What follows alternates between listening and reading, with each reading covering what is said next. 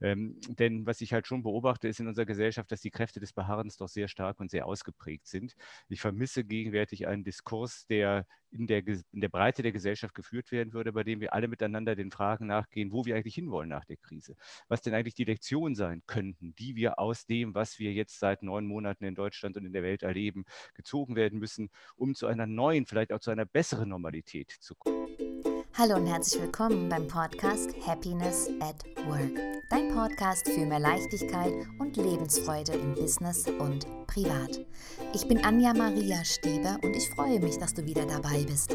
Denn ich teile mit dir Informationen und Interviews mit genialen Menschen, damit auch du deinen Weg zu mehr Leichtigkeit und Lebensfreude findest und endlich das machst, was zu dir passt und dir so richtig Spaß macht. Im Zeitalter der Digitalisierung, Generation Y und ansteigendem Bewusstsein in unserer Gesellschaft und weltweit ist es mir ein Anliegen, eine Brücke zu schlagen zwischen Spiritualität, Wissenschaft und Wirtschaft. Ich wünsche dir viel Spaß bei der neuen Folge von Happiness at Work. Ich möchte dir nun kurz meinen heutigen Gast vorstellen. Dr. Christoph Quatsch. Er ist promovierter Religionswissenschaftler und begeistert von Platon und seinen Lehren. In seinen philosophischen Arbeiten schlägt Quatsch eine Aktualisierung der antiken griechischen Philosophie, insbesondere der Philosophie Platons vor. Sein philosophisches Projekt kreist um die Frage des gelingenden, lebendigen Lebens. Er votiert für eine Reformulierung traditioneller Tugendethik und eine Rückbindung der europäischen Kultur an ihre Wurzeln in der griechischen Antike. Christoph Quatsch sagt von sich, dass er Philosophie aus Leidenschaft ist. Schon als junger Mann beflügelten ihn Schriften von Platon.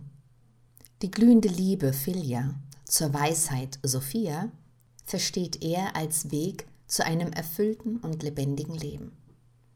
Seine Philosophie kreist um die Fragen erfüllten Menschseins im 21. Jahrhundert. Was bedeutet es, in vollen Sinne lebendig zu sein? Worin liegt im digitalen Zeitalter die unveräußerliche Würde des Menschen? Welches Denken brauchen wir, um den Herausforderungen des Klimawandels gewachsen zu sein? Christoph Quatsch sagt, dass sich Antworten auf diese Frage aus dem Umstand ergeben, dass der Mensch ein Beziehungswesen ist. Zitat Unser Selbst formt sich im Gespräch mit dem anderen. Wir entdecken Sinn, indem wir uns von der Welt anrühren lassen. Leben gelingt, wo wir rückgebunden an die lebendige Natur gemeinsam schöpferisch tätig sind. Heute in unserem Interview geht es um Folgendes. Beziehungen Gesellschaft, unser Miteinander und der German Betonismus, wie Christoph die Unbeweglichkeit der Gesellschaft bezeichnet. Es ist völlig egal, wie sehr wir uns den Wandel wünschen und wie viel wir darüber reden. Wenn wir nicht die Ursache benennen, warum sich nichts bewegt, wird sich wahrscheinlich auch nichts tun. Und hier ist mein Interview mit Christoph. Viel Spaß. Hallo Christoph. Hallo Anja, ich grüße dich. Schön, dass du, schön, dass du da bist. Schön, dass du dir Zeit genommen hast. Und wir haben ein, ein sehr, sehr spannendes äh, Gespräch vor uns. Und denk gerade an diese drei Fragen, die du formulier, formuliert hast. Und als du die formuliert hast, gab es Corona noch nicht. Jetzt ist alles anders. Es hat sich, oder was heißt, es ist vieles anders. Es hat sich vieles in unserer Gesellschaft getan. Mich hat besonders der German Betonismus angesprochen. Mhm. Und meine erste Frage ist natürlich, was ist das für dich, German Betonismus?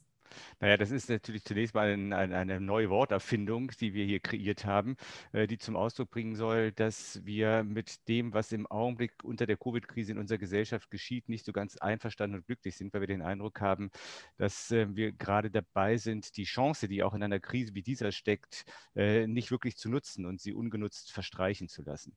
Ähm, denn was ich halt schon beobachte, ist in unserer Gesellschaft, dass die Kräfte des Beharrens doch sehr stark und sehr ausgeprägt sind. Ich vermisse gegenwärtig einen Diskurs, Diskurs, der in der, in der Breite der Gesellschaft geführt werden würde, bei dem wir alle miteinander den Fragen nachgehen, wo wir eigentlich hinwollen nach der Krise. Was denn eigentlich die Lektionen sein könnten, die wir aus dem, was wir jetzt seit neun Monaten in Deutschland und in der Welt erleben, gezogen werden müssen, um zu einer neuen, vielleicht auch zu einer besseren Normalität zu kommen. Denn wir müssen uns ja über eines im Klaren sein. Letztlich wissen wir alle, dass die Art und Weise, wie wir in den letzten 50, vielleicht 100 Jahren, ja vielleicht sogar 250 Jahren gewirtschaftet haben, wie wir mit der Natur umgegangen sind, wie wir mit der Umwelt umgegangen sind, wie wir auch mit miteinander umgegangen sind, so nicht mehr weitergeht. Ja? Wir leben nicht nachhaltig auf dem Planeten. Und nach dem, was uns die Wissenschaftler sagen, ist es ja so, dass die Covid-Pandemie auch zu einem guten Teil daher rührt, dass wir letzten Endes zu weit in die natürlichen Kreisläufe eingedrungen sind, dass wir immer mehr Wildnis äh, zurückgedrängt haben und dadurch halt auch mit Viren in Kontakt gekommen sind, mit denen wir nicht in Kontakt gekommen wären, wenn wir vielleicht maßvoller auf hier auf der Erde gelebt und gewirtschaftet hätten. Das hm. heißt, es gibt wirklich sehr vieles, was wir verändern müssen. Das wissen wir alle. Ja? Es ist sogar inzwischen auch in der Politik, zum Beispiel in Brüssel angekommen, wenn man dort einen Green Green Deal for Europe einfordert. Das heißt, wir müssen unsere Gesellschaft neu aufstellen und in einer Krisensituation wie dieser wäre eigentlich eine großartige Gelegenheit, das zu tun. Denn wenn wir das jetzt nicht tun, weiß ich nicht, wie wir mit den großen Herausforderungen klarkommen sollen, die im 21. Jahrhundert noch auf uns warten. Mhm. Ähm, ich glaube, was, ähm, was mich persönlich und was natürlich auch die äh, Zuschauer interessiert, ähm, wie ist denn deine Erfahrung gewesen bisher mit äh, Covid? Also, ähm, ich sag mal so, zunächst einmal unter, unter professionellen Gesichtspunkten habe ich ein sehr schwieriges Geschäftsjahr hinter mir liegen. Das muss ich klipp und klar sagen. Ich habe zwischenzeitlich sind mal 80 Prozent äh, meiner beruflichen Tätigkeiten zum Erliegen gekommen, was einfach damit zu tun hat, dass ich eben als freischaffender Philosoph sehr viel Vorträge halte, sehr viel Beratungsarbeit auch in Unternehmen mache. All das ist für dieses Jahr komplett gecancelt worden. Vorträge haben partiell noch digital stattgefunden, zumal da, wo ich auch äh, Lehrveranstaltungen an der Hochschule mache. Da ist es immer relativ easy, auch schnell auf den digitalen Bereich umzusteigen. Aber es ist eben doch sehr viel flach gefallen. Auch mein Reisebusiness. Ich mache ja auch philosophische Reisen. Ähm, da musste im Frühjahr zunächst mal alles ausfallen. Ich hatte dann zum Glück das Zeitfenster so zwischen August und Oktober noch nutzen können, um vieles nachzuholen, was im Sommer ausgefallen war, im Frühjahr ausgefallen war. Von daher bin ich am Ende dann schon noch, auch verglichen mit anderen Kollegen von mir, relativ unbeschadet durchs Jahr gekommen. Aber ähm, klar, für solo-selbstständige Kulturschaffende ist es einfach eine grottenschlechte Zeit, muss man ganz mhm. klar sagen. Und auch eine Zeit, in der man sich schon die Frage steht, wo ist eigentlich die gesellschaftliche Solidarität? Klar, der Staat hat teilweise Maßnahmen ergriffen, um auch Leute wie mich zu unterstützen. Aber man merkt in diesen Jahren, in diesen letzten Monaten doch sehr stark, dass so etwas wie Kunst und Bildung auf der gesellschaftlichen äh, Werterangliste sehr weit unten stehen. Mhm. Äh, was ich wiederum auch zu den Dingen äh, zählen würde, von denen ich glaube, dass sich das einfach in der, in der Zukunft ändern muss. Denn ähm, letztlich ist es eine Binsenweisheit, dass eine Demokratie demokratische Gesellschaft von Voraussetzungen lebt, die sie selber nicht herstellen kann. Und diese Voraussetzungen sind Kultur, diese Voraussetzungen sind Bildung, diese Voraussetzungen sind Geist. Und wenn wir überhaupt nicht bereit sind, darin zu investieren oder den Menschen, die davon leben und die das professionell machen, in Krisenzeiten unter die Arme zu greifen, dann sieht man, dass einfach was mit dem System nicht stimmt. Mhm. Also so viel zum Beruflichen. Ja, ich ähm, glaube, es ist wichtig, das ist wichtig, das zu verstehen, ähm, wo du selber stehst in deinem eigenen Leben, in dem, was du erlebt hast. Also nicht von einem, äh, von einem Professorenlehrstuhl, der finanziell abgesichert ist, dadurch, ja. dass du ein Gehalt bekommst, sondern dass du freischaffend bist und es dir geht wie viele anderen äh, Soloprenäre auch, denen von heute auf morgen, wie du schon gesagt hast, 80 Prozent vom Umsatz weggefallen ja. ist. Das heißt, ähm, du warst äh, oder bist tatsächlich genauso in, in einer Notsituation wie viele andere auch, wo du dich arrangieren musst. Und ich glaube, es ist wichtig zu wissen, um ähm, deinen Gedankengängen und deinen doch sehr friedvollen, herzlichen Weg ähm, noch ein bisschen mehr Wertschätzung beizusteuern. Ja. Das ist schön, dass du das so sagst. Ich muss allerdings dann dazu sagen, ähm, dadurch, dass ich relativ breit aufgestellt bin und von vornherein eigentlich immer ein Geschäftsmodell gehabt habe, wo ich verschiedene Säulen gebaut habe, auf denen meine berufliche Tätigkeit aufruht, mhm bin ich eben nicht total ins, ins Nichts gestürzt, weil mhm. eben Autorentätigkeiten und Arbeiten für den Rundfunk, die ich eben auch relativ viel mache, die konnten halt weitergehen. Und mhm. ähm, ich hatte zum Glück auch noch zwei oder drei relativ große Schreibaufträge, die ich diesem Jahr abarbeiten konnte, die mir dann auch ja schon das Auskommen gesichert haben. Aber klar, ich meine, ich bin Alleinverdiener für eine vierköpfige Familie mhm. und ähm, das war es halt schon wichtig, dass wir irgendwie über die Runden kommen. Und was man dann eben auch sagen muss, ähm, die staatlichen Beihilfen äh, sind eben auch ein zweischneidiges Schwert, denn ähm, jetzt zumindest ab November handelt es sich dann um Kredite, ja, die man dann irgendwann auch zurückzahlen muss. Deswegen habe ich die auch gar nicht beantragt, weil ich will mich jetzt nicht auch noch in eine Schuldenfalle begeben. Das ist nicht das, was mir vor Augen schwebt. Also ähm, da muss man sich halt schon wirklich überlegen, wie es weitergeht. Und vor allen Dingen war ich natürlich auch genötigt, äh, mein Geschäftsmodell nochmal grundsätzlich zu überlegen und der Frage nachzugehen, inwieweit ich eben jetzt auch mit den neuen digitalen Medien arbeiten will. Ich habe versucht, viele Veranstaltungen ins Digitale zu verlegen, ähm, um eben das Business auch am Laufen zu halten.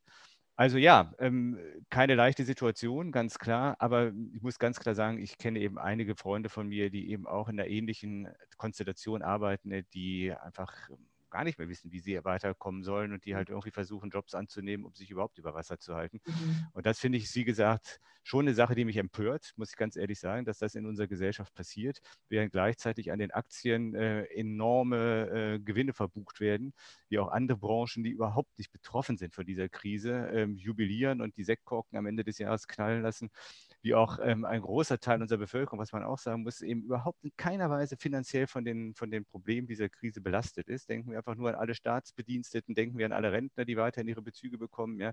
Und da vermisse ich einfach tatsächlich die Solidarität dieser Menschen mit denen, denen es schlecht geht. Das müssen nicht nur Künstler sein, das sind auch Gastronomen, es sind Hoteliers, es sind eine ganze Menge Leute, die davon betroffen sind. Mhm. Denn es ist einfach nicht genug, wenn man in Sonntagsreden immer sagt, ja, wir denken auch an diese Leute und dann bedankt sich die Kanzlerin mal in salbungsvollen Worten, aber es passiert am Ende des Tages nichts nichts. Und äh, mhm. so kann es nicht bleiben. Wir müssen an diesen Punkten einfach auch zu einem gesellschaftlichen Wandel finden. Ja. Also ich empfinde das genauso. Auf der einen Seite bin ich wirklich, wirklich dankbar, dass ich schon lange digital arbeite und von daher sich bei mir nicht so viel verändert hat. Aber mein Herz äh, geht auch äh, überall dahin, wo die Menschen nicht so das Glück hatten. Also die Gastronomen oder es gibt ja ähm, Coaches in meinem, äh, in meinem Bekanntenkreis oder Therapeuten, der ist das, denen ist das Geschäft komplett ja. weggebrochen. Ja. ja, also ja. alle, die die Kurse geben, meine Kurse, meine Vorträge, die sind auch weggefallen. Aber ähm, dadurch, dass ich mehr digital verdiene als äh, mit Präsenzveranstaltungen, hatte ich, hatte ich Glück. Ja, und da muss man natürlich auch nochmal sagen, ähm, auch wenn wir das jetzt hier so sagen, ähm, ist das ähm, immer noch, ja, ich, ich, ich mag eigentlich diese Formulierung nicht, ich verwende sie jetzt mal trotzdem, weil mir gerade keine bessere einfällt, es ist immer noch in gewisser Hinsicht Jammern auf hohem Niveau. Ich habe eben auch im Oktober, September, Oktober Reisen, zwei Reisen in Griechenland gemacht, zwei Philosophiereisen. Und ich meine, da ist die Situation natürlich nochmal völlig anders, ja, diese, also diese Tausende, ja, Hunderttausende von Menschen, die da im Tourismus unterwegs sind und die in der Regel auch keine wirklich festen Anstellungsverhältnisse haben und deswegen auch überhaupt keinerlei Anspruch auf staatliche Hilfe haben. Also da, da blutet mir das Herz, wenn ich das sehe. Zumal das alles Menschen sind, die mit unheimlich viel Herzblut ihre Sache machen, die auch in den Krisenzeiten immer noch von einer unglaublichen Gastfreundschaft äh, geprägt sind.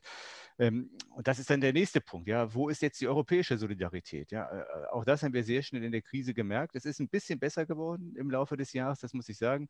Aber plötzlich hatten wir wieder mit vielen nationalen Egoismen zu tun, äh, wo dann eben jeder erstmal geschaut hat, dass er seine Schäfchen ins Trockene bringt, wo es dann sogar noch einen Wettbewerb gegeben hat zwischen europäischen Partnern.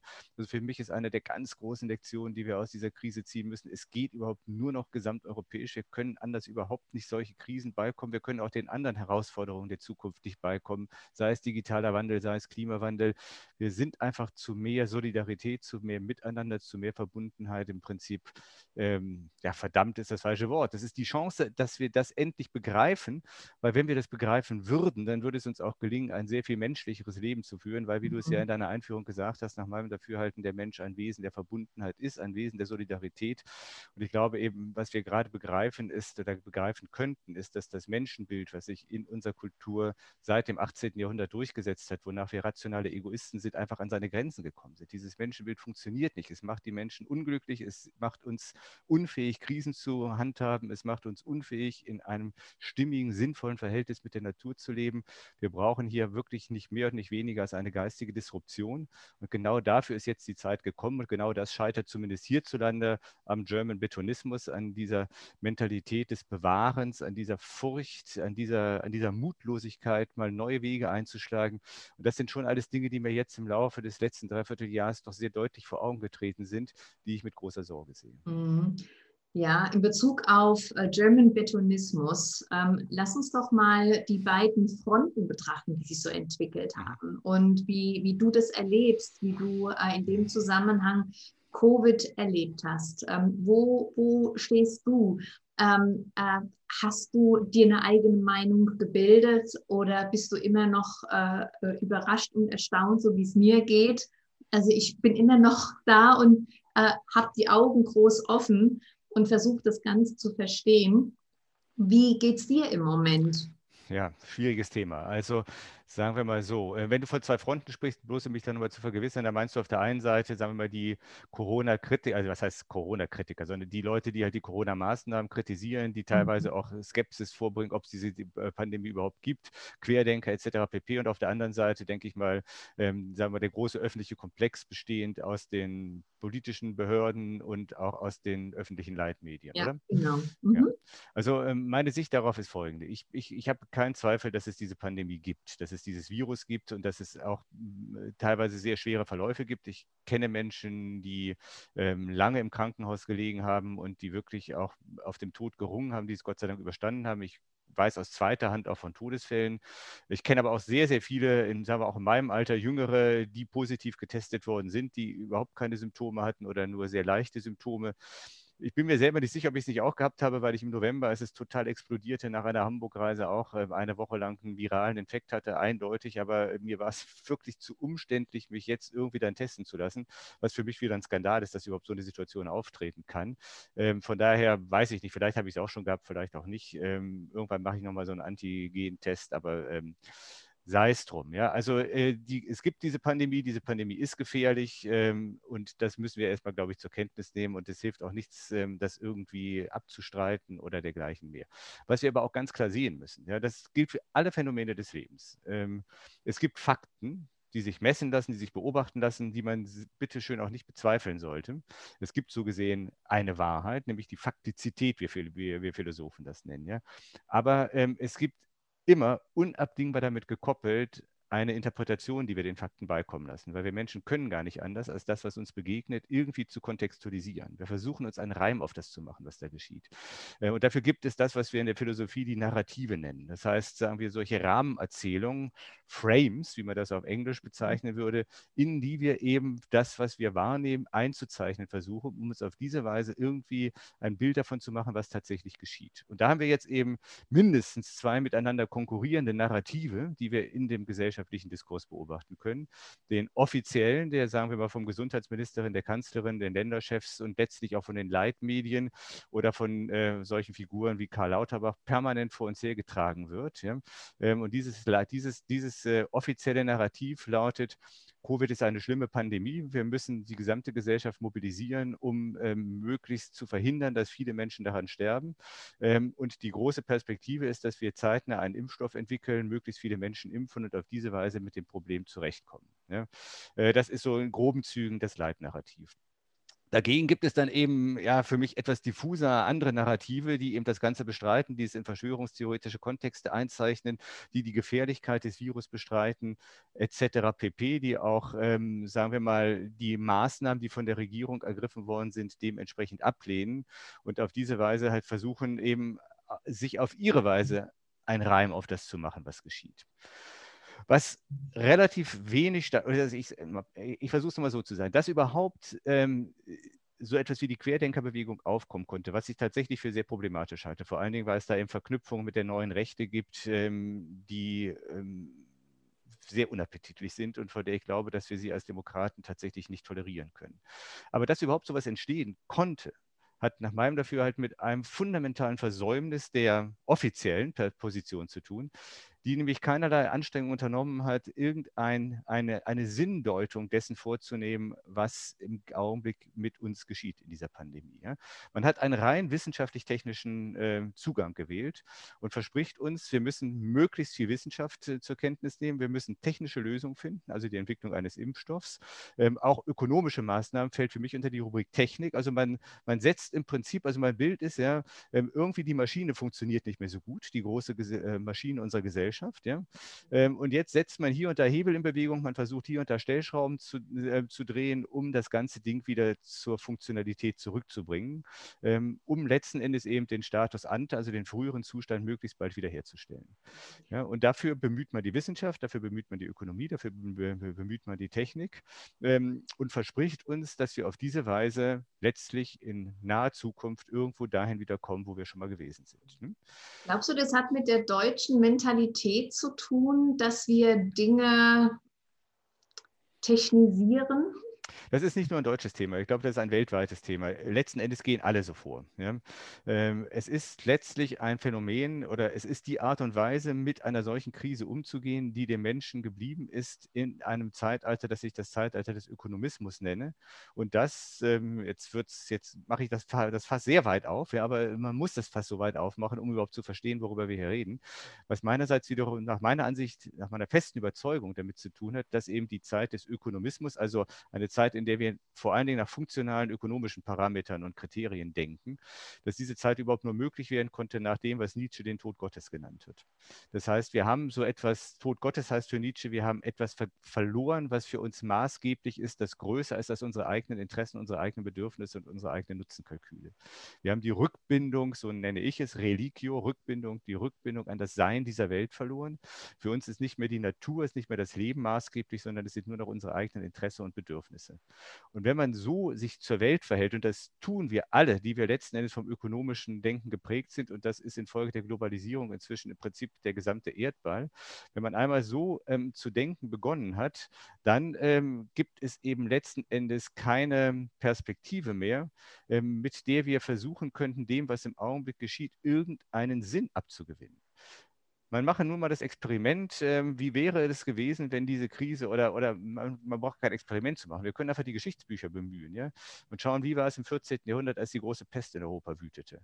Natürlich, und das ist, ist, ist hochgradig fragwürdig, ich will das in keiner Weise schönreden, aber natürlich waren die Ersten, die sich zu Wort gemeldet haben, die Theologen, die gesagt haben, das ist die Strafe Gottes. Ja? Das ist uns von Gott gesandt, damit wir ähm, unsere Sünden bereuen und Buße tun und ähm, uns neuerlich zu Gott umkehren. Ja? Das ist ein Narrativ. Das war das religiöse Narrativ, mit dem man den Leuten erklären konnte, was der Sinn von alledem ist. Ja? Solche Narrative haben wir nicht mehr. Und wenn man sie gebrauchen egal? würde. Ist es eigentlich egal, was man für einen Sinn hat?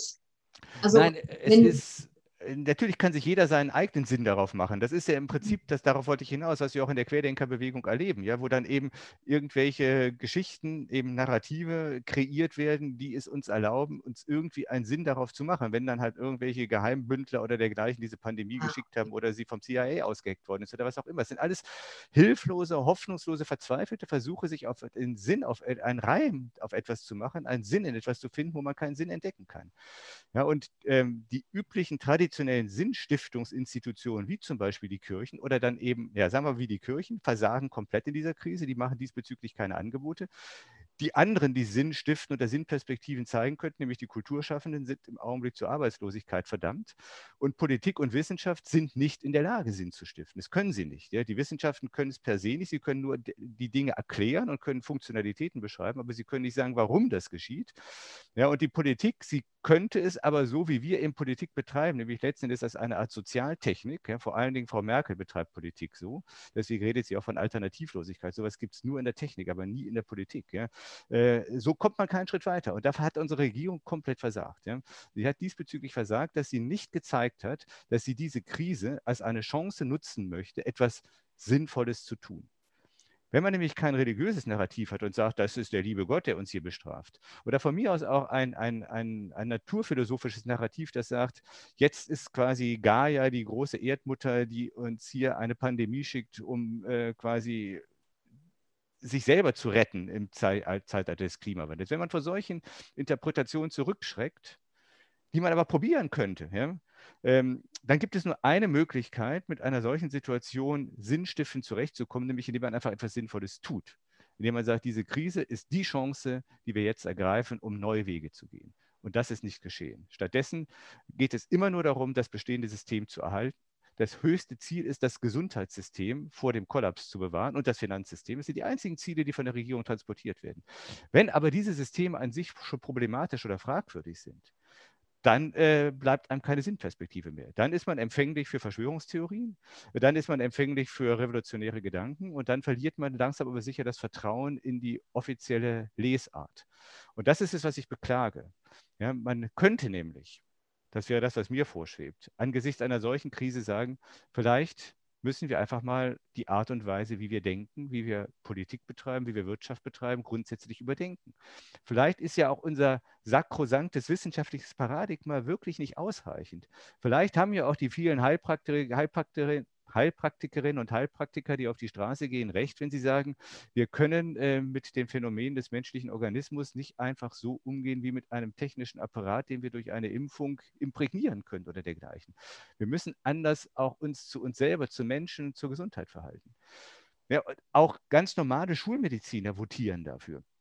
Ich glaube, es ist in der Tat äh, an der Zeit, dass wir viel, wie soll man das sagen, viel diverser uns diesen Themen zuwenden. Dass wir in den Talkshows nicht immer nur die ewig gleichen Virologen hören, die uns die ewig gleichen angstverbreitenden Mitteilungen machen, sondern dass wir eben auch praktizierende Mediziner hören, dass wir Soziologen hören, dass wir Menschen hören, die uns auch erzählen, was mit der Psyche des Menschen passiert, wenn er zum Social Distancing verdammt wird. Wir reden einfach nicht genug. Wir reden nicht breit genug. Wir lassen immer nur die gleichen reden, zementieren damit ein Narrativ, das uns letzten Endes nicht aus der Krise hinausführt. Oder wenn es irgendwie nach dieser Krise dann tatsächlich wieder zu einer Normalität kommt, uns letzten Endes in die Welt zurückversetzt, aus der wir uns eigentlich längst hätten befreien müssen. Ja, mir ist aufgefallen, ähm, ich habe mal so ähm, zurückgeblickt, ähm, was es für Krisen gab in der Welt und ähm, das, was alle gemeinsam hatten, nach meiner Information, ist, dass die Menschen zusammengerückt sind. Auch da, wo es, wo es Pest gab. Die Menschen ja. zusammen, sind zusammengerückt, haben sich gegenseitig geholfen. Und hier in der, in der Pandemie sind wir quasi gezwungen, Abstand zu halten. Wir können niemand trösten, in den Arm nehmen, zumindest mal nicht öffentlich, wenn, wenn du merkst, dass es bei jemandem nicht so gut geht.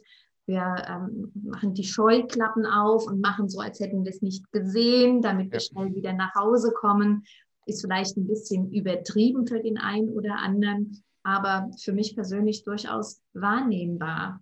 Ich bin voll bei dir, Anja. Ist, da sehe ich die eigentliche, wie soll man das sagen, das eigentliche Drama oder die eigentliche Tragödie dieser Pandemie. Also zunächst mal, ähm, ich denke, deine Beobachtung ist richtig. Ähm, wo immer Krisensituationen entstanden sind, sind die Menschen normalerweise zusammengerückt. Ähm, das, und, und sie sind nicht nur zusammengerückt, sie haben auch, äh, sie haben zusammen zum Beispiel auch musiziert, sie haben zusammen gesungen, sie haben zusammen Kultur praktiziert. Ja? Also genau das, was im Augenblick nicht geht. Weder können wir dieser Krise mit Hilfe unserer Kultur begegnen, noch können wir dieser Krise mit Hilfe äh, von menschlicher Nähe begegnen. Was fatal ist, weil, seien wir doch mal ehrlich, ja, wofür wollen wir eigentlich leben? Doch um irgendwie Kultur zu haben und um menschliche Nähe zu haben. Was nutzt es uns denn, wenn wir irgendwie in kompletter Isolation mit Hilfe von Impfstoffen und anderen Imprägnierungsformen 120 Jahre alt werden, ähm, aber äh, überhaupt nicht mehr keine Lebensqualität mehr haben, weil wir, weil wir nicht mehr mit Menschen umgehen können und weil wir keine Kultur mehr erleben. Das finde ich, ja. das sind Dinge, über die man reden muss. Ja, man muss reden, was wollen wir denn eigentlich? Wollen wir eigentlich immer nur weiterleben? Wollen wir immer der, dem Tod immer mehr ähm, von der Schippe springen? Was am Ende des Tages sowieso ein hoffnungslos zum Scheitern verurteiltes Unterfangen ist. Oder gibt es nicht irgendwie auch eine Kultur, die es hier zu retten und zu verteidigen gibt? Ich meine, früher haben Menschen Kriege geführt, um ihre Kultur zu retten. Heute machen wir die gesamte Kultur dicht und äh, tun so, als ginge es nur darum, das reine bloß quantitative physische Leben zu sichern. Also das sind so Punkte, äh, kann man lange darüber diskutieren. Aber ähm, ja, und jetzt kommt der Punkt. Ich denke, ähm, diese Krise macht uns, und, und deswegen, nein, ich sage mal so, diese Krise führt uns sehr deutlich vor Augen, wie ein, wie ein Brennglas oder wie ein, ein Spiegel, unter dem die Dinge sichtbarer werden, wie so ein Zauberspiegel, was eigentlich in unserer Gesellschaft schiefläuft. Nämlich ähm, diese totale Selbstbezogenheit, zu der wir jetzt nach gerade auch noch ähm, legitimiert werden. Ja? Also wenn die Bundesregierung ein, ein, ein, eine Videokampagne startet, in der sie die Menschen als zu Helden erklärt, wenn sie auf der Couch rumhängen und äh, sich sozusagen im, in, in Müßiggang ergehen, dann muss ich sagen, ist das für mich der Tiefpunkt der Corona kommunikation. Weil wenn es jetzt etwas gibt, was zu tun wäre, wäre es, neue Formen von Solidarität zu entwickeln. Eben, wie du sagst, auch wieder zusammenzurücken. Mhm. Kleines Beispiel, ich habe einen guten Freund, ähm, der lebt seit einigen Jahren auf Mallorca und der weiß oder hat mitbekommen, dass es dort einfach eine unglaubliche Not in diesem Winter gibt, weil Hunderttausende von Menschen ihre Arbeit verloren haben und die haben eben keine sozialen Netze wie hier in Deutschland, die sie auffangen. Der hat jetzt quasi aus der Quarantäne heraus mit einigen Freunden ein Netzwerk gegründet, hat Gelder akquiriert, hat einen Verein gegründet, mit denen sie ähm, quasi Mittagessen für betroffene Mallorquiner anbieten. Das ist für mich ein Corona-Held. Das ist einer, der eben sagt, okay, ich kann jetzt nicht äh, quasi vor Ort Hand anpacken, den Leuten ins Gesicht sehen, sie an der Hand nehmen und sie trösten, aber ich kann was tun, was ich auch ähm, ohne physischen Kontakt machen kann, was diesen Menschen gut tut.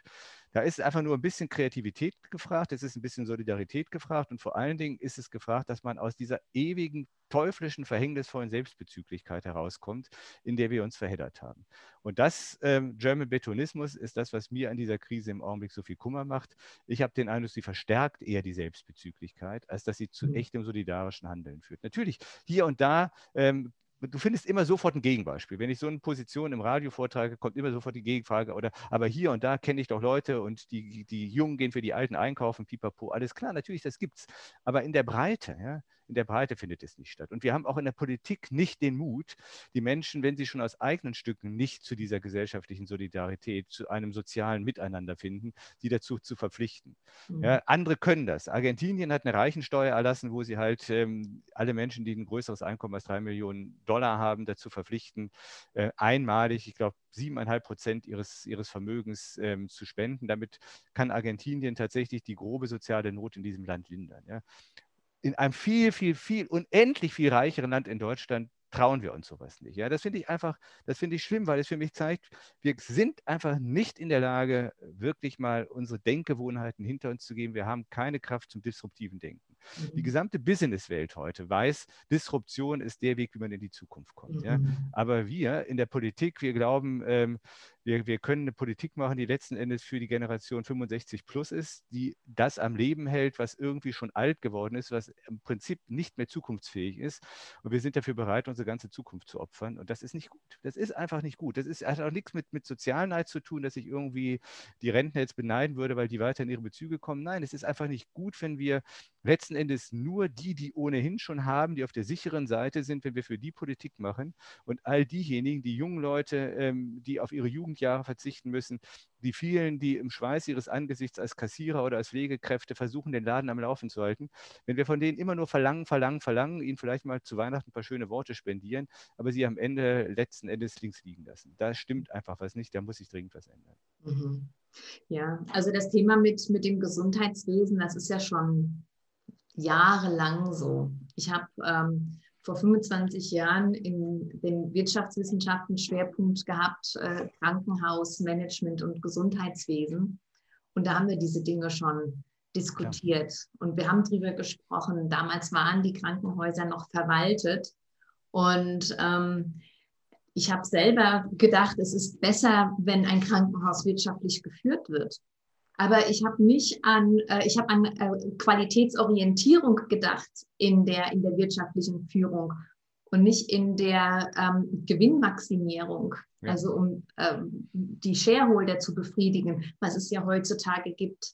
Das äh, äh, ist, irgendwie ist es unfassbar. Ja, natürlich. Ja, also das ist, das Kapital halt zu schlagen aus Krankheit anderer Menschen Genau, und, das, und, und, und die Systemfehler, die dadurch entstanden sind, fliegen uns jetzt halt um die Ohren. Ja, weil dadurch sind Krankenhäuser kaputt gespart worden. Dadurch sind ähm, auf, diese, auf diese Weise sind letzten Endes die Herstellung von wichtigen Medikamenten oder auch von, von Schutzkleidung, Masken, Pipapo äh, ausgerechnet nach China verlagert worden. Das ist auch nochmal ein riesiges Thema, über das wir jetzt reden könnten, weil da sitzt die andere riesige Gefahr in der gegenwärtigen Welt. Ja. Ähm, letzten Endes immer getrieben von, von einem ökonomischen Denken, das letzten Endes sich aus der Gier einiger, ähm, einiger Menschen speist ist. Ja? Ähm, und man muss, ich will hier nicht missverstanden werden, ja. Das ökonomische Denken hat große Vorzüge und ich will auch, bin auch bin wirklich kein, kein radikaler Gegner des Kapitalismus und dergleichen. Aber ähm, man muss wissen, wo diese Art und Weise zu handeln und zu denken funktioniert und wo sie nicht funktioniert. Ja, was passiert ist seit den 90er Jahren des vergangenen Jahrhunderts, im Prinzip seit dem Fall des Eisernen Vorhangs, ist halt, dass dieser ökonomische Mindset, der Homo economicus, wie wir das nennen als Philosophen, letzten Endes alle Bereiche des Lebens kolonialisiert hat. Eben auch das Gesundheitswesen, das Sozialwesen, selbst die Bundeswehr. Ja, ähm, den Sport, letzten Endes das Bildungswesen, alles ist nach, funktioniert heute nach ökonomischen Kriterien. Und die, die, die Werte eines ökonomisch geführten Unternehmens sind eben Funktionalität, Produktivität, Effizienz, ähm, Rentabilität. Ja, aber es ist eben nicht wie kann ich in einem Krankenhaus die Menschen möglichst effektiv, möglichst effektiv gesund machen? Wie kann ich ihnen eine menschliche, eine menschenwürdige Bleibe verschaffen? Das sind untergeordnete Werte. Die, die Werte haben sich geändert. Ja? Und wenn wir nur noch von ökonomischen Werten beherrscht sind, dann haben wir eben die Situation, dass die Krankenhäuser, das Gesundheitswesen letztlich nicht auf eine Pandemie vorbereitet ist. Tatsächlich muss man sagen, auch die Notwendigkeiten, jetzt einen zweiten Lockdown zu machen. Es ist nicht die Pandemie, es ist auch nicht das unbehutsame Verhalten der Bevölkerung, wie es uns manchmal von Typen wie Lauterbach nahe nahegelegt wird, ja, was dazu geführt hat, sondern es ist der Umstand, dass wir das Gesundheitssystem scheiß organisiert haben, um es auf Deutsch zu sagen. Ja. Dass wir vor allem den ganzen Sommer verschlafen haben, das Gesundheitssystem so zu reformieren, neue Leute einzustellen, neue Pfleger auszubilden, dafür Geld in die Hand zu nehmen, dass es mit der, mit der Pandemie umgehen kann. Ja, es sind Politikfehler, ja, die aber leider Gottes auch nicht eingestanden werden, die dazu führen. Und damit will ich nicht die Pandemie kleinreden. Die ist eine Gefahr. Sie ist da, sie ist, sie, wir müssen ihr begegnen, aber wir müssen dann auch mal in der Lage sein, eben unsere üblichen Denkgewohnheiten und Organisationsformen grundlegend durch diese Pandemie reformieren zu lassen. Und mhm. dazu gehört, dass wir Krankenhäuser und das Gesundheitswesen eben ja aus der, aus der Engführung eines rein ökonomischen Denkens befreien und wieder ähm, dahin kommen, dass wir eben dort auch tatsächlich Vorsorge betreiben können, dass man bereit ist, ähm, Dinge langfristig zu investieren und dass es das vordringliche Ziel eben nicht die Befriedigung der Stakeholder oder der Shareholder-Interessen sein kann, sondern eben letzten Endes ähm, die Gesundheit der Menschen. Das sind, es, es sind letzten Endes alle Probleme beginnen hier bei uns im Kopf. Und was mich eben im Augenblick wirklich so bekümmert, ist, dass wir gerade, wenn es darum geht, auch einmal mutig zu sein, zu denken, zu fragen, sich in Frage stellen zu lassen durch dieses Virus. Was müsst ihr anders machen? Dass das nicht stattfindet. Ja, wir tun einfach so, dass unsere Wissenschaft, unsere Technik und unsere Ökonomie der Weisheit letzter Schluss ist und dass wir damit alle Probleme gelöst bekommen, obwohl wir seit neun Monaten sehen, dass wir damit überhaupt keine Probleme gelöst bekommen. Mhm. Ja, also wenn ich dich richtig verstanden habe und vor dem Hintergrund, dass ähm, für dich ja äh, Sinn und Lebendigkeit äh, ein ganz, ganz wichtiger Bereich ist in unserem Menschsein, ähm, müsste ideologisch betrachtet es etwas geben, was dem ganzen Kapitalismus, Gewinnmaximierung und äh, diesem äh, ökonomischen Denken und Handeln, also dem übergeordnet ist, ein höherer Sinn. Mhm. Ja, zum Beispiel ähm, äh, Liebe und Barmherzigkeit anderen Menschen gegenüber, dass man nicht nur sich alleine betrachtet, sondern wenn wir schon von Verbundenheit reden, und darüber reden ja immer mehr Menschen wirklich gerne, ähm, das auch wirklich mal durchdenkt. Was bedeutet es eigentlich, wenn wir Menschen alle miteinander verbunden sind? Und was bedeutet das für mich als Einzelner in Bezug auf dich, auf andere, auf meine Nachbarn, auf meine Nächsten? Wie stehst du dazu? Ich glaube, ich denke, diese Pandemie würde uns die Chance geben, die wir leider nicht genug nutzen, uns einfach auch kollektiv im öffentlichen Diskurs die Frage vorzulegen, was wollen wir eigentlich? Mhm. Was ist uns eigentlich wirklich wichtig? Oder um vielleicht ein etwas äh, altmodisches Wort zu verwenden, was ist uns eigentlich wirklich heilig? Und mhm. ich benutze dieses Wort deswegen, weil es am Ende wirklich um religiöse Fragen geht. Ja? Ähm, darüber machen wir jetzt auch viel zu wenig Gedanken darüber. Was ist, was ist für uns wirklich dasjenige, was unserem Leben Sinn verleiht, dasjenige, was unserem Leben Erfüllung verleiht, dasjenige, ähm, ja, worum es uns, wenn wir ganz ehrlich sind, am Ende des Tages geht? Ist es wie es uns im Augenblick suggeriert wird, tatsächlich nur die Wahrung unseres Wohlstandes? Mhm. Ist es die möglichst ad infinitum fortschreitende Verlängerung einer rein quantitativen Lebenszeit, ohne Rücksicht der, auf die Frage zu nehmen, äh, warum eigentlich wollen wir immer länger leben? Ja, warum eigentlich wollen wir dem Tode entgehen? Warum eigentlich äh, ist es für uns so wichtig, dass Menschen, selbst wenn sie schon ein langes Leben hinter sich haben und hochbetagt sind, äh, als Erste geimpft werden. Äh, diese Fragen werden nicht gestellt und sie werden schon mal gar nicht beantwortet. Ja, wir müssen, äh, ich, ich, würde mir wünschen, dass wir zu einer Gesellschaft kommen, in der die Menschen gerade auch in einer solchen Krisenzeit eben tatsächlich wieder mehr zusammenrücken, wie du es gesagt hast. Wenn es physisch nicht geht, ähm, dass sie wenigstens mehr miteinander reden, denn das kann man auch am Telefon oder so, wie wir es jetzt machen, über digitale Medien. Ja? Ähm, dass sie sich wieder füreinander interessieren, dass sie hören, was auch die anderen gesagt, zu sagen haben. Dass man einfach Gesprächsräume schafft, in denen man vielleicht auch gemeinschaftlich mal äh, darüber redet, was ist uns denn eigentlich wichtig? Was erwünscht, was, was für eine Welt ersehnen wir uns eigentlich als eine Post-Corona-Welt? Das wären die Diskurse, die geführt werden müssten, nach meinem Dafürhalten. Es geht letzten Endes in der Tat um die grundlegenden Sinnfragen. Und ähm, klar, da hat die Philosophie über die Jahrhunderte immer auch nach Antworten gefahndet und nach Antworten gesucht. Ähm, und man muss auch schauen, dass man eben Antworten findet, die auch für die Menschen von heute verständlich sind, die auch, ähm, sagen wir mal, eine Sprache oder die in einer Sprache formuliert sind, die ähm, die Menschen erreicht. Deswegen gibt es kein Zurück mehr zu, zu früheren Sinnangeboten. Ich glaube nicht, dass wir irgendwie jetzt eine Reaktivierung der christlichen Religion oder auch anderer Ideologien betreiben sollten, sondern ich denke, wir müssen schon sehen, dass wir auch voranschauen. Wir müssen vor allen Dingen auch sehen, dass wir das, was wir als eine Interpretation des menschlichen Lebens oder des erfüllten menschlichen Lebens äh, miteinander in Betracht ziehen, etwas ist, das auch mit unserem Erkenntnisstand über die Beschaffenheit der Welt miteinander äh, zusammenstimmt. Und wenn ich das alles so miteinander bedenke, dann komme ich eben auf die Stichworte, die du, Anja, ja auch schon in deinen eingehenden Worten ähm, quasi zitiert hast von mir. Lebendigkeit, Verbundenheit, das menschliche Miteinander. Ich glaube tatsächlich, in der tiefsten Tiefe unserer Seele wünschen wir uns alle danach, in einem wirklich umfassenden Sinne lebendig zu sein. Das heißt, als, als Menschen, als, als Menschen, die, die einen Leib haben, als Menschen, die Gefühle haben, als Menschen, die, die zu denken vermögen, als kommunikative Wesen, das Potenzial an Leben, das in uns steckt, wirklich zur Entfaltung zu bringen. Mhm. Magst du, mal, magst, du uns mal, ein Bild geben von einem Menschen, der in deiner Vorstellung ein wirklich lebendiges Leben lebt?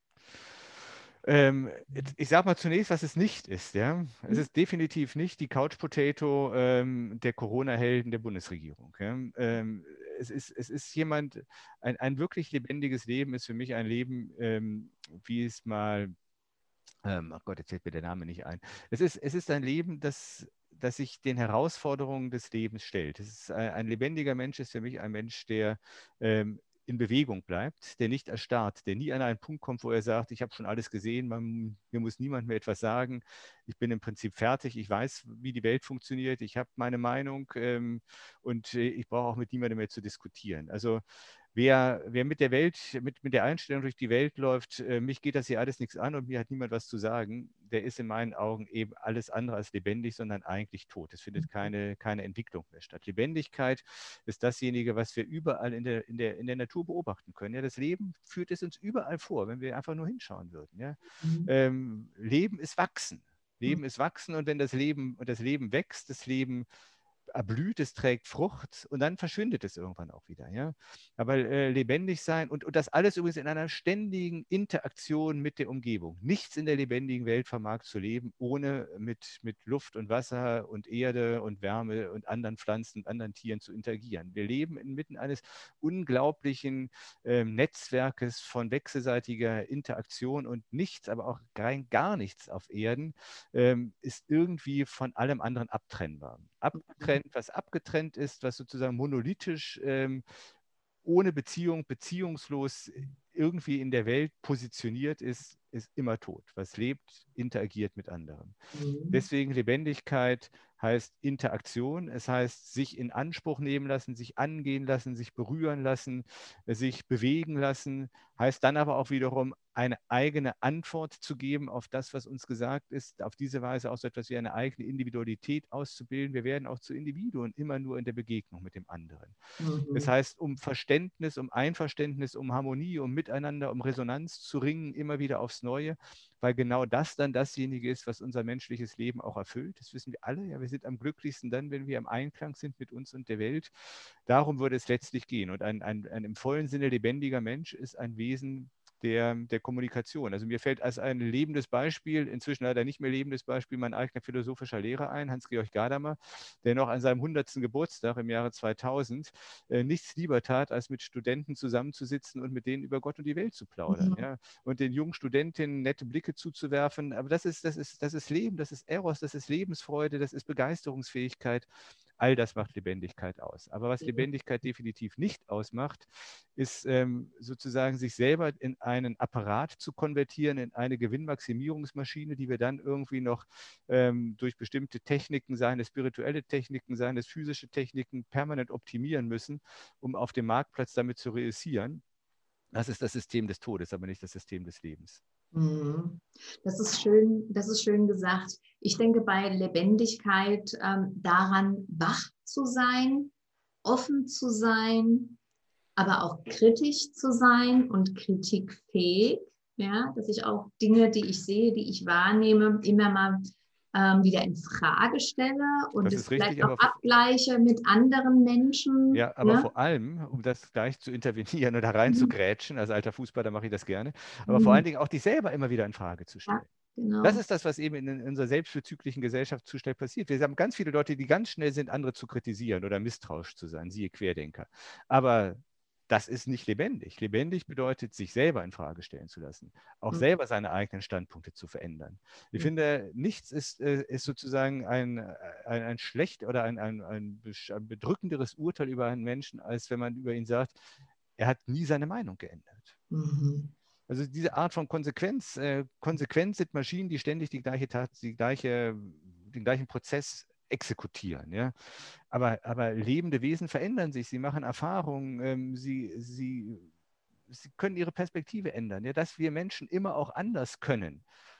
Das ist unser Alleinstellungsmerkmal, allein schon biologisch. Ja? Das menschliche Gehirn unterscheidet sich von allen anderen Gehirnen lebender Wesen dadurch, dass wir eine extreme Flexibilität bzw. Plastizität besitzen, dass wir selbst im hohen Alter, wie mein alter philosophischer Lehrer mit 100, noch unsere Standpunkte verändern können. Mhm. Das macht die menschliche Würde aus. Ja? Aber es macht die menschliche Würde definitiv nicht aus, wenn ich sage, ich habe die Weisheit mit Löffeln gefressen, ich weiß genau, ich habe recht und du nicht. Und ähm, im Übrigen können wir jetzt schauen, wer der, von uns der Mächtigere und Stärkere ist, der sich gegen den anderen durchsetzt. Mhm. Scheiße. Mhm. Ich habe auch erlebt, äh, dass es lebendig macht, die Bandbreite der Emotionen zuzulassen. Mhm. Und wenn ich mich öffne für, für viele Gefühle und Emotionen, das ist mein Erleben, äh, sehe ich im Außen tatsächlich wesentlich mehr, weil mir mehr ins Bewusstsein gerufen wird. Absolut. Ich merke das ganz besonders, wenn, wenn wir in die Berge gehen. Die Nuancen und die Vielfältigkeit, die ich heute wahrnehme, die habe ich vor 10, 15 Jahren, wo ich im Stress war und dicht war, gar nicht wahrgenommen. Ja, das und ist das natürlich lebendig. Das, das, ist das Wunderbare, ja. Also mhm. äh, wie gesagt, äh, Lebendigkeit bedeutet für mich im Gespräch sein, nicht in der mhm. Konversation sein. Und das ist das Großartige, ja. Die Natur spricht permanent dauernd zu uns. Ja? Wenn ich ähm, die, bei Regen durch die, über, meine, über die Felder jogge, jeder Regentropfen hat mir etwas zu sagen, geht mich etwas an, berührt mich, ja? Mhm. Äh, macht mir mein eingebettet sein, meine Zugehörigkeit zum Großen und Ganzen bewusst. Also ähm, ja, und was du auch sagtest über, die, über, das, über das Spektrum unserer Emotionen und Gefühle, absolut. Und deswegen denke ich eben, wäre es gerade jetzt auch, um den Kreis nochmal zu schließen, in Zeiten der Pandemie so wichtig, dass wir uns eben auch ähm, unsere Trauer zugestehen, dass wir uns auch unsere Angst vor dem Tod zugestehen, dass wir darüber reden, anstatt es permanent zu verdrängen und so zu tun, als gäbe es dieses Thema in der Gesellschaft nicht. Ja. Ähm, dass eben auch Schmerz und Leid Aspekte menschlichen Lebens sind, mit denen wir klarkommen müssen. Äh, und, und, und das gar nicht aus moralischen Gründen, sondern weil sich Menschsein eben wirklich zu seiner ganzen Blüte nur da entfalten kann, wo wir auch durch Not und Leid gegangen sind. Das sind alles Dinge, über die wir miteinander reden müssten, die man ins Bewusstsein rufen müsste, aber die eben im Augenblick niemand hören will. Mhm. Und obwohl wir es alle wissen, ja, also einfach ein kleines Beispiel, weil ich gerade gestern Abend habe ich noch mit meinem Sohn zusammen einen großartigen Film geschaut, eine zweistündige Dokumentation über das Leben von Diego Maradona. Jetzt muss man wissen, ich war selber Fußballer, aber ähm, das, sowas gibt einem zu denken. Ja? Ein Mensch, der ähm, Millionen wirklich in Ekstase versetzt hat durch seine Spielkunst, durch ein Spiel, ein Fußballspieler, er kann Millionen Menschen in Ekstase versetzen, in Begeisterung versetzen, der total abgestürzt ist, Drogenabhängigkeit, Übergewicht und dann mit 60 stirbt. Ja? Irgendwie ahnen wir, dass dieser Mensch bei all dem groß ist. Wir kommen in keiner Weise mit unseren moralischen Kriterien dem bei. Ja? Hat seine, seinen unähnlichen Sohn verleugnet, er hat sich teilweise wirklich hat kriminelle Machenschaften, hat mit der Camorra paktiert, ja.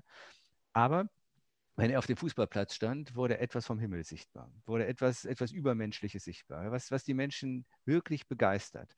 Und, und das ist groß. Und, und so etwas, es ist wunderschön, dass es so etwas gibt. Es wäre furchtbar, wenn es das alles nicht mehr gäbe. Ja, wir müssen einfach, ähm, einfach begreifen, dass Menschsein etwas sehr viel Komplexeres ist als das, was wir mit unseren letzten Endes sehr engen Begriffen und unseren sehr engen Narrativen überhaupt zu fassen kriegen. Mhm. Und ähm, diesen Mut aufzubringen, auch zu begreifen, dass vielleicht in einer, in einer Pandemie auch gerade da, dass wir auch jetzt plötzlich mit unserer Fragilität, Verwundbarkeit und Endlichkeit konfrontiert werden, die Chance besteht, zu großen Menschen zu wachsen.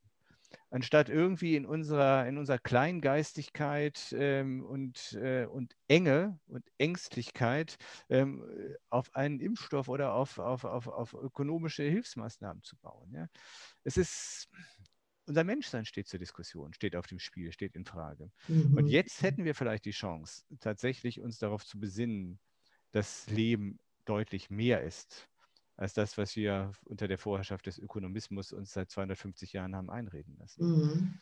Und wenn wir das begreifen würden, dann wären wir auch in der Lage, wenn tatsächlich wir wieder begreifen, dass Lebendigkeit etwas ist, was für uns Menschen so wichtig ist und dass es Lebendigkeit nur im Kontext mit der Natur gibt, wären wir dann vielleicht auch in der Lage, tatsächlich die Natur oder diesen Planeten wieder so zu behandeln, wie wir ihn behandeln müssen, um auf Dauer auf ihm leben zu können. Mhm. Denn es kann, doch nicht, es kann doch nicht wahr sein, dass die Zukunft der Menschheit darin besteht, dieses, dieses einmalige Wunderwerk äh, namens Erde hinter uns zu lassen und mit irgendwelchen IT-Experten auf dem Mars zu siedeln. Also das mhm. ist völlig absurd. Mhm. Was wären ähm, für dich derzeit die drei besten Tipps und Anregungen für die Zuhörer und Zuschauer von unserem Gespräch? Okay, also Nummer eins. Ähm,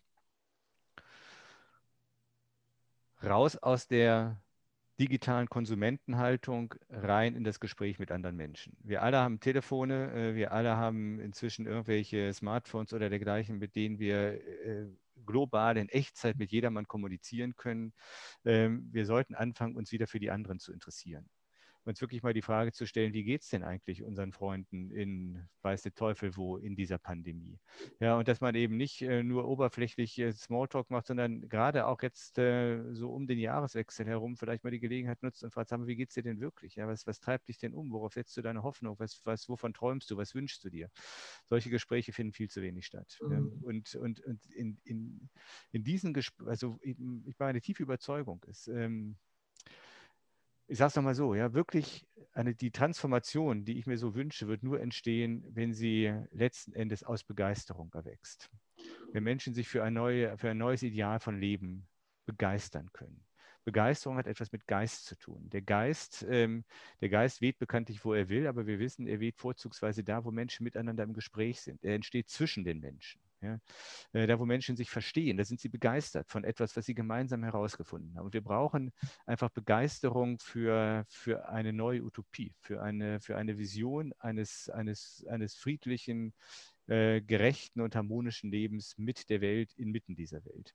Und dafür, das, das beginnt immer damit, dass Menschen anfangen, miteinander zu reden. Deswegen also raus aus der Konsumentenhaltung, raus aus der Haltung, ich, ich, ich, ich, äh, ich schütte in mich hinein, was ich in mich hineinschütten kann, sei es materiell, sei es an an, an, an, digitaler Nahrung, die ich zu mir nehme, das führt uns nicht weiter. Der zweite Punkt, ähm, auch hier wieder raus, raus aus der Selbstbezüglichkeit, raus aus dem Kokon, raus aus dem, ähm, aus dem Distancing ähm, hinein in die Natur. Mhm. Ähm, gerade in diesen Tagen äh, von Covid, auch für die Menschen, die eben vielleicht keine Gesprächspartner haben, weil sie schon längst ähm, irgendwie ähm, in einer ja, in Isolation äh, sich verstrickt haben oder gezwungen worden sind. Ähm, da draußen in der Natur, selbst an, an, an, an nebligen Tagen wie heute, gibt es so viel, was einen ansprechen kann, was einen berühren kann, was man entdecken kann.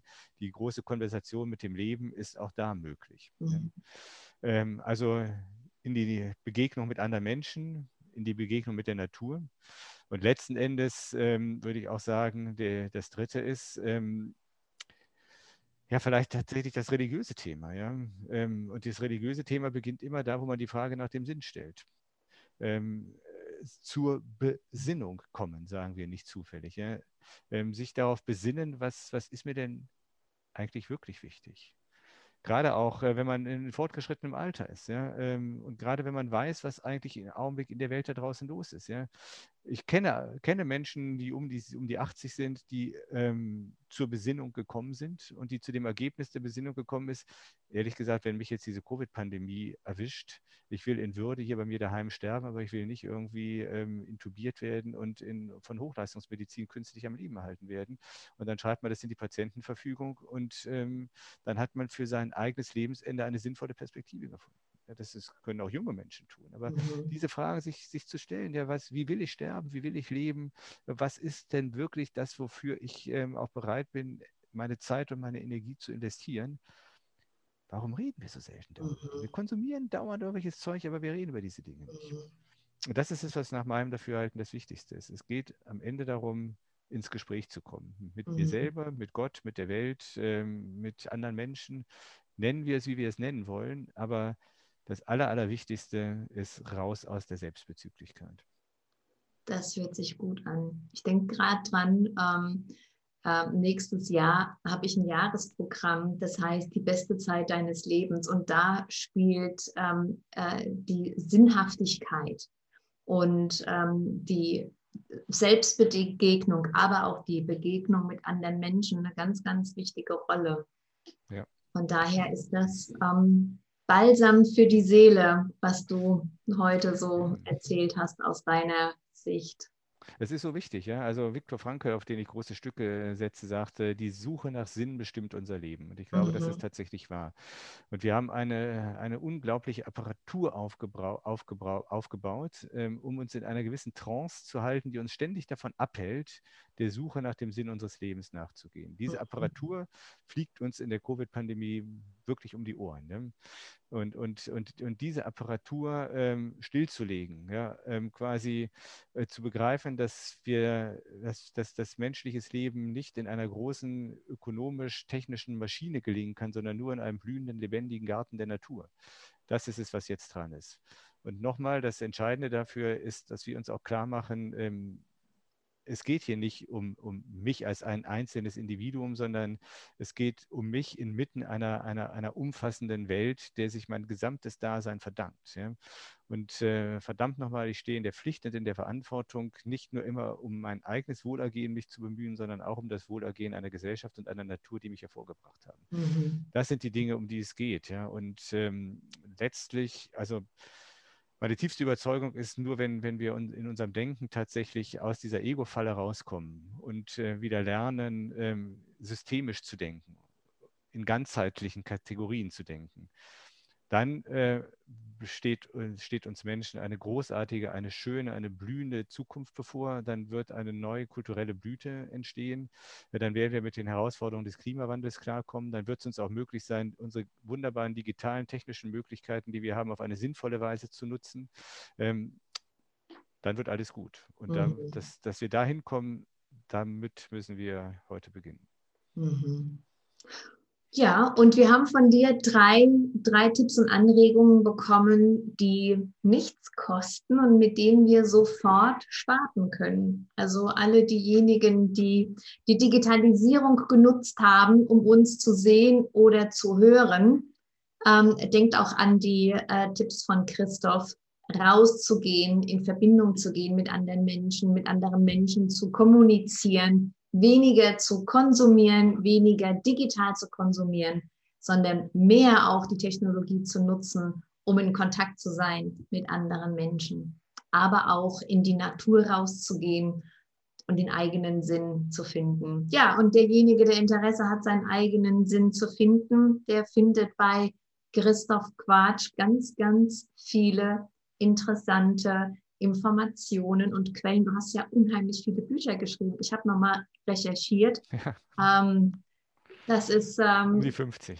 Ganz schön, ganz schön viel. Also man ähm, kann von dir ähm, viel, viel lernen und du hast natürlich auch diese Reisen, diese philosophischen Reisen, wo jeder, der teilnimmt, die Möglichkeit hat, für sich ein Stückchen weit eigenen Sinn abzugewinnen, oder?